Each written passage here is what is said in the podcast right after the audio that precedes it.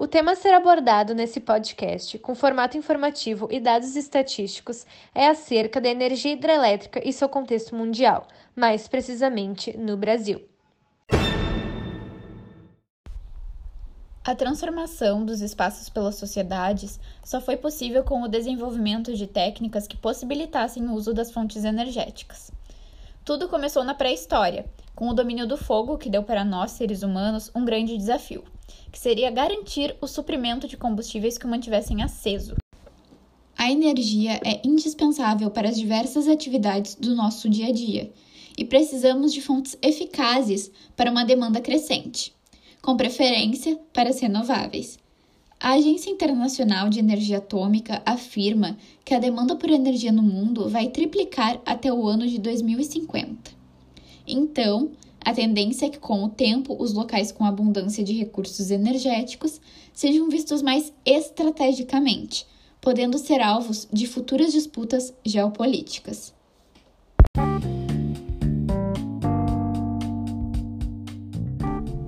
A energia se converte em instrumento de poder para quem a controla. O potencial hidrelétrico brasileiro. À medida em que o Brasil foi se modernizando, o nosso setor energético foi aos poucos se desenvolvendo, e atualmente a energia hidroelétrica é a principal fonte de energia utilizada para produzir eletricidade no nosso país. Muitas pessoas não sabem, não possuem conhecimento sobre o processo de funcionamento das usinas. Elas funcionam através da pressão da água, que transforma energia potencial em cinética, e depois o gerador a transforma em energia elétrica. Cerca de 90% da energia consumida hoje vem dessa fonte alternativa, e esse fato se deve porque o Brasil possui condições ambientais, como abundância de diversidade de rios, com variadas extensões que correm sobre planaltos e depressões, assim facilitando os saltos d'água. Outro fator que também é importante é o clima tropical e equatorial do país, pois a chuva se faz essencial para abastecer os reservatórios.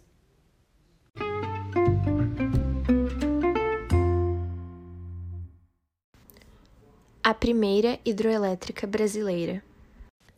A primeira hidrelétrica brasileira foi fundada há mais de 120 anos no rio Paraibuna, em Minas Gerais com o objetivo principal de gerar energia para os teares das fábricas, com mais eficiência e menores custos. O sucesso foi o pontapé inicial para que criassem diversas outras usinas hidrelétricas no Brasil ao longo dos anos. A mais famosa delas é a Itaipu Nacional, e ainda assim somente utilizamos 25% do nosso potencial.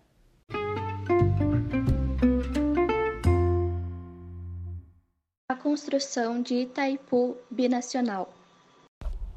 Solucionou um impasse diplomático entre Brasil e o Paraguai, que disputavam terras na região do Salto de Sete Quedas, área que hoje é totalmente coberta pelo Lago da Usina. A descoberta do potencial hidrelétrico do Rio Paraná fez Brasil e Paraguai unirem forças. O resultado de intensas negociações foi a Ata do Iguaçu, assinada no ano de 1966. A construção da Itaipu começou em 1974 e entre os anos de 1975 e 1978, mais de 9 mil moradias já haviam sido construídas nas duas margens do rio, para abrigar os homens que atuariam na obra. Em 1980, começaram as montagens das unidades geradoras. As obras da barragem chegaram ao fim em outubro de 1982, mas os trabalhos na Itaipu não pararam. O fechamento das comportas do canal de desvio para a formação do reservatório da usina deu início à Operação Mimbacueira, que salvou a vida de 36.450 animais. Animais esses que viviam na área a ser inundada pelo lago. Itaipu Nacional começou a produzir energia em 5 de maio de 1984.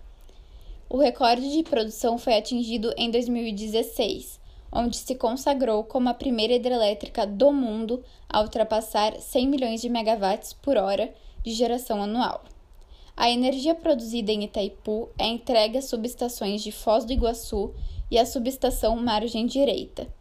O novo marco da produção acumulada, o de 3 bilhões de megawatts por hora, só deve ser atingido em 2023, quando a binacional quitará a dívida contraída para sua construção.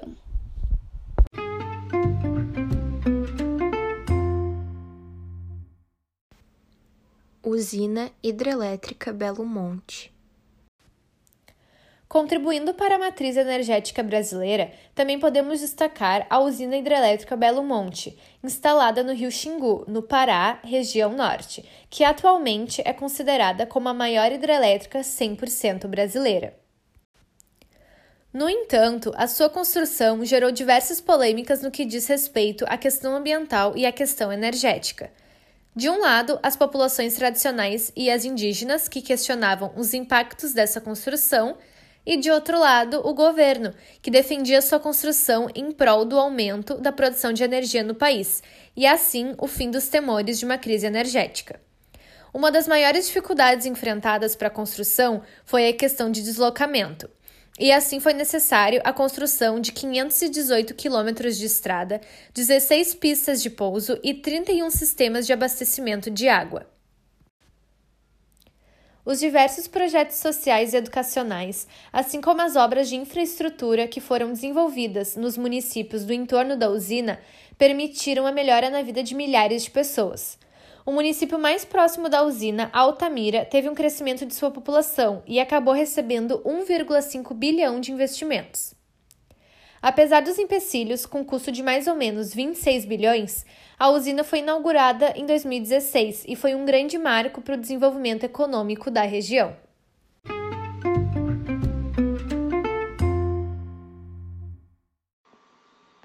Contexto mundial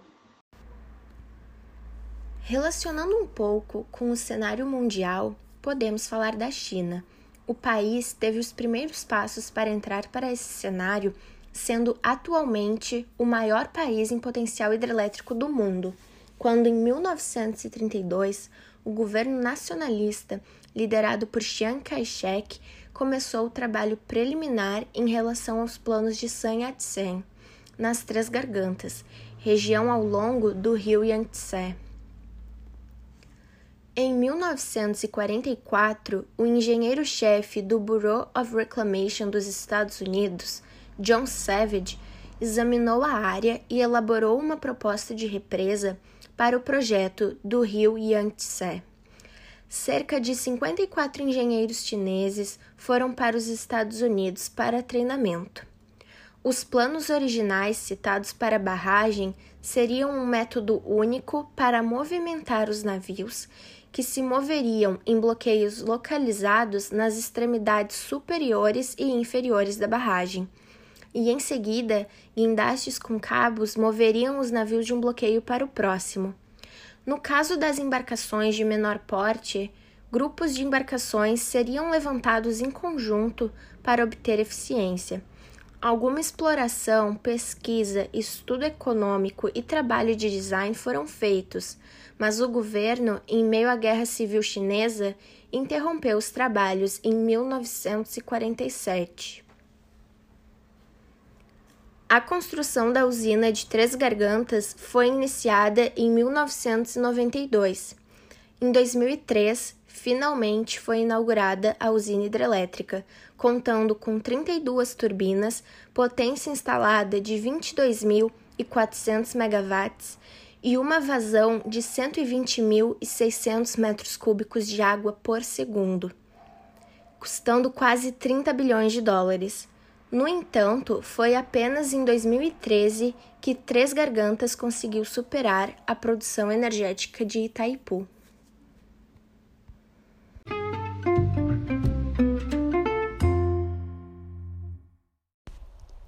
Desafios ambientais. Os impactos ambientais provocados pela construção de uma usina hidrelétrica são irreversíveis. Apesar das usinas hidrelétricas utilizarem o recurso natural, renovável e de custo zero, alteram a paisagem, causam grandes desmatamentos, provocando prejuízos à fauna e à flora. inundam áreas verdes, além de que muitas famílias são deslocadas de suas residências para darem um lugar à construção dessa fonte de energia. Durante a construção, muitas árvores de madeira de lei são derrubadas, outras são submersas, apodrecendo debaixo d'água, permitindo a proliferação de mosquitos causadores de doenças. Muitos animais silvestres acabam morrendo sem resgate.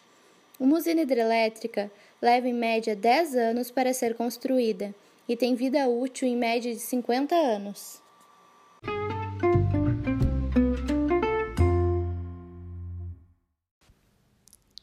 Usina no coração da floresta amazônica.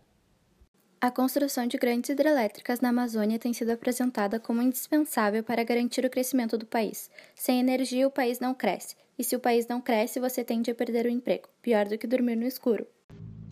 Impactos ambientais na Amazônia.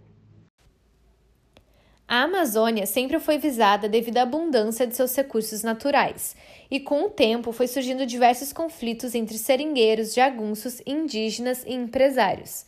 Milhares de moradores desse espaço foram expulsos de suas próprias terras, o que gerava ainda mais revolta.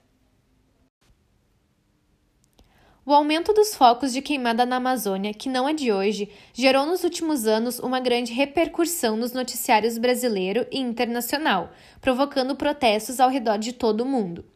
Os motivos para fazer queimada na Amazônia são sempre os mesmos, envolvendo a economia. Normalmente são crimes de exploração de terra, agricultores que utilizam o fogo para preparar a terra para o cultivo ou criadores de animais que recorrem às queimadas para fazer os pastos. Além de destruir a biodiversidade, as queimadas também podem atingir as populações que moram próximas a essas regiões. Por causa do clima seco, o fogo pode se alastrar e chegar até essas moradias. Os principais danos causados pelas queimadas são a destruição da vegetação e assim o solo improdutivo, a perda de espécies da fauna e flora que pode causar um desequilíbrio na cadeia alimentar local o agravamento do efeito estufa e assim o aquecimento global, problemas respiratórios e diversos conflitos sociais. De acordo com o INEP, entre janeiro e agosto de 2019, houve um aumento significativo de 83% nas queimadas, se a gente comparar com o mesmo período no ano de 2018. Foi o maior aumento registrado em sete anos, com mais ou menos 73 mil focos de incêndio localizados. Atualmente, nós tivemos emissões de alerta, batendo o recorde ainda no primeiro trimestre de 2020, com tendência de crescimento. O que se pensa é que talvez tenha aumentado devido à pandemia do coronavírus, que acabou desviando um pouco o foco e a fiscalização ambiental poderia ter dado uma trégua a esses invasores.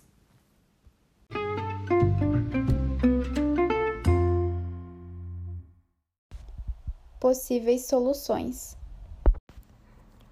As possíveis soluções para os impactos no Brasil seriam a construção de usinas hidrelétricas a fio d'água, que são aquelas que não precisam de reservatório de água ou têm em dimensões menores do que poderiam ter.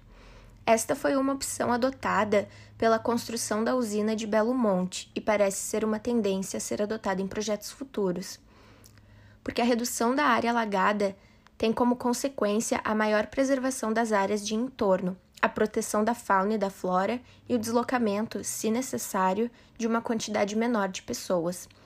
A desvantagem desse tipo de usina é que ela usa o fluxo de água do próprio rio para movimentar suas turbinas, necessitando do volume de chuvas para a geração de energia. Em época de cheia, a geração de energia aumenta, mas em época de seca diminui. Portanto, implantar sistemas de pesquisas e médias barragens é uma das atitudes cada vez mais necessárias para equilibrar a necessidade de geração de energia com a sustentabilidade ambiental e social do país.